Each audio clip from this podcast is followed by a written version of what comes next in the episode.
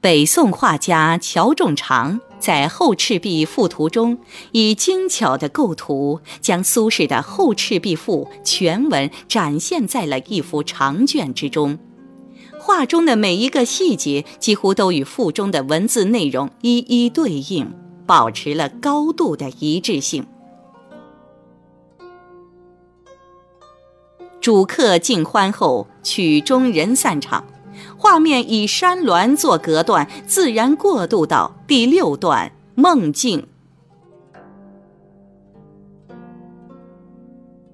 赋文道：“须臾客去，羽翼就睡。梦依道士，羽衣翩跹，过临高之下，依语而言曰：‘赤壁之游乐乎？’问其姓名，抚而不答。呜呼！一喜。”我知之矣。愁夕之夜，飞鸣而过我者，非子也也？道是故笑。而这种缥缈虚茫的幻觉气氛，被画家处理得格外耐人寻味。草舍内出现了两个苏轼，现实中的苏轼正在榻上侧身而卧，好梦正酣。他梦见自己端坐屋中，和对面两位道士相谈甚欢。画中的道士便是那只飞掠小舟的孤鹤化身。为何一鹤变成两道士？这是因为此赋的文字版本一直有梦二道士和梦一道士之争。从此图来看，在北宋宣和年间时，此赋还是沿用二道士的说法。而南宋孝宗赵慎手书《后赤壁赋》是作梦一道士，是梦就会醒，羽翼惊雾，开户视之，不见其处。苏轼醒来，推门而出，只见一片空阔，而他怅然若失的神情，也给了观众无穷的遐思。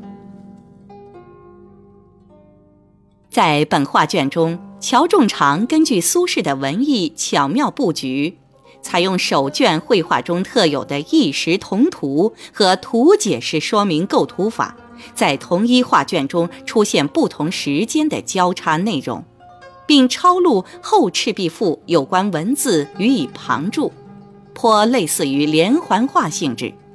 为了使画面显得连贯完整，场景得以自然转换。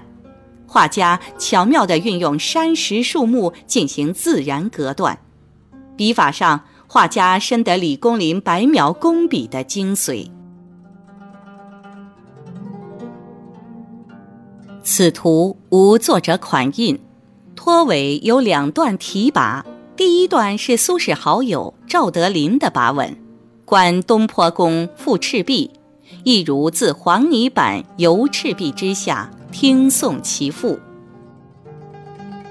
第二段题跋一般认为是毛著的，其他题跋已失意。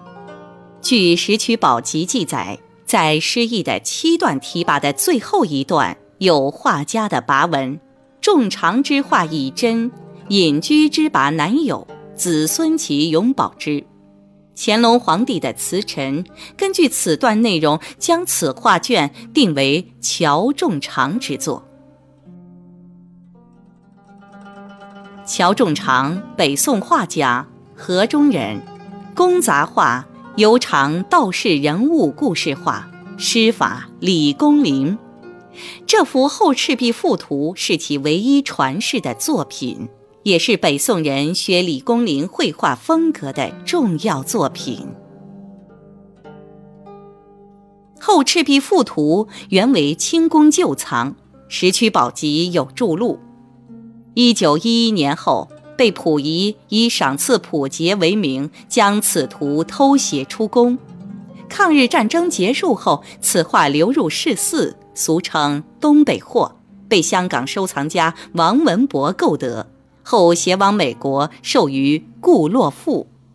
一九八三年，纳尔逊艺术博物馆以二十七万美金从顾氏手中购藏，国宝遗失在外。作为主人的我们，只能通过视频的方式才能看到。不得不说是一个极大的遗憾。